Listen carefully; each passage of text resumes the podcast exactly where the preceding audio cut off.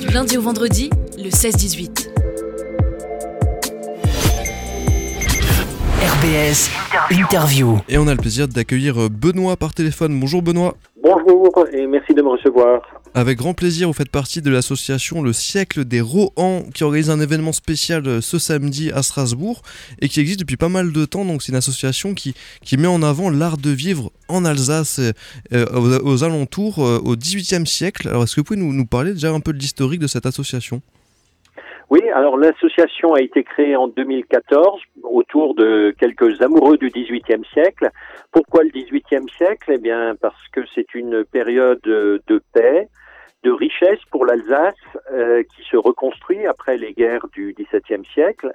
Et euh, c'est une époque où l'Alsace se retrouve entre la France et l'Allemagne. C'est vraiment une époque où l'Alsace est une terre d'échange, de rencontres, euh, de, de, grande vitalité sur tous les plans, dans tous les domaines. Et cette année, donc, nous nous sommes dit que nous pourrions illustrer le, la musique au XVIIIe siècle en Alsace.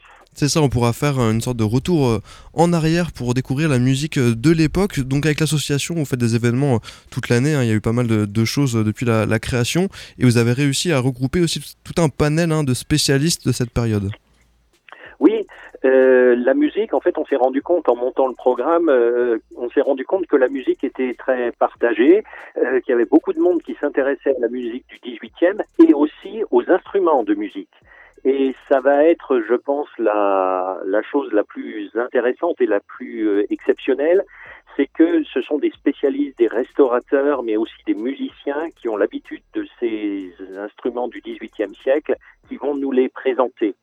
Alors il y aura une partie euh, à l'auditorium euh, du, du MAMS, euh, au musée d'art moderne et contemporain donc, et puis l'après-midi on se retrouvera au Palais Rohan, donc dans un lieu 18e siècle magnifique, le plus beau d'Alsace, avec une ébéniste, un accordeur, des musiciens également, et puis une troupe d'amateurs qui reconstitue des danses du 18e siècle donc danse et instruments euh, d'époque. Est-ce que vous, savez, vous, avec vos connaissances euh, de cette époque-là, si Strasbourg était particulièrement une zone euh, musicale en France?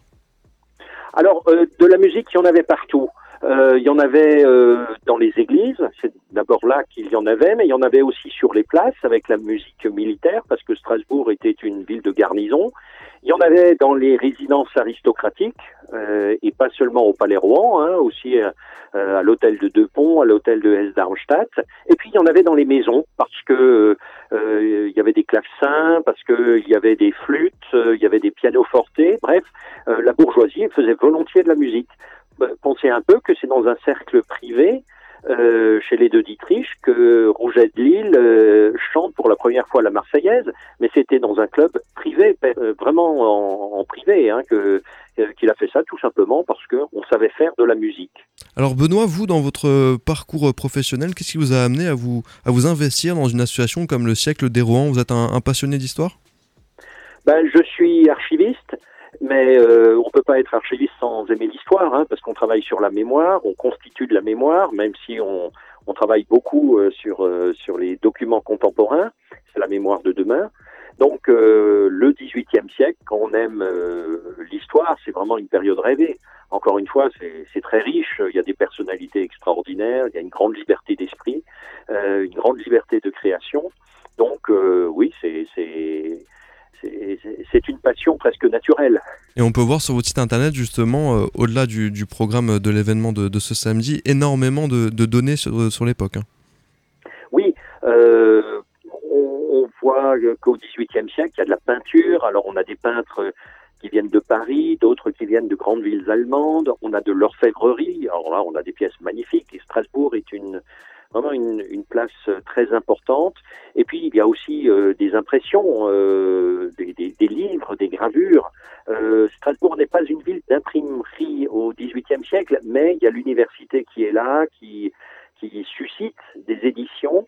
Et euh, une chose un peu particulière, c'est qu'au XVIIIe siècle, à la fin du XVIIIe siècle, c'est à côté de Strasbourg, à Kiel, que Beaumarchais monte une imprimerie pas clandestine, tout le monde savait qu'elle était là, mais une imprimerie sur la frontière du royaume où il prépare l'édition des œuvres de Voltaire qui sont interdites dans le royaume de France.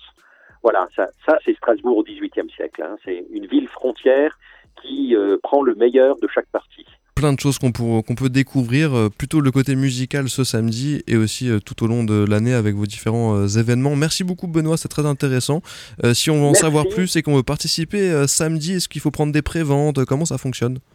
Non, c'est ouvert au public. il suffit de venir au musée d'art moderne et contemporain, donc à l'auditorium. Nous commençons à 8h30. Alors je sais, c'est tôt, mais ça, vaut la peine. Ça vaut la peine. On se lève samedi à 8h30 pour découvrir euh, l'histoire de notre ville de, Strasbourg aux alentours du, du, coup, euh, du 18e siècle. Merci beaucoup, bonne soirée à vous. Merci, bonne soirée.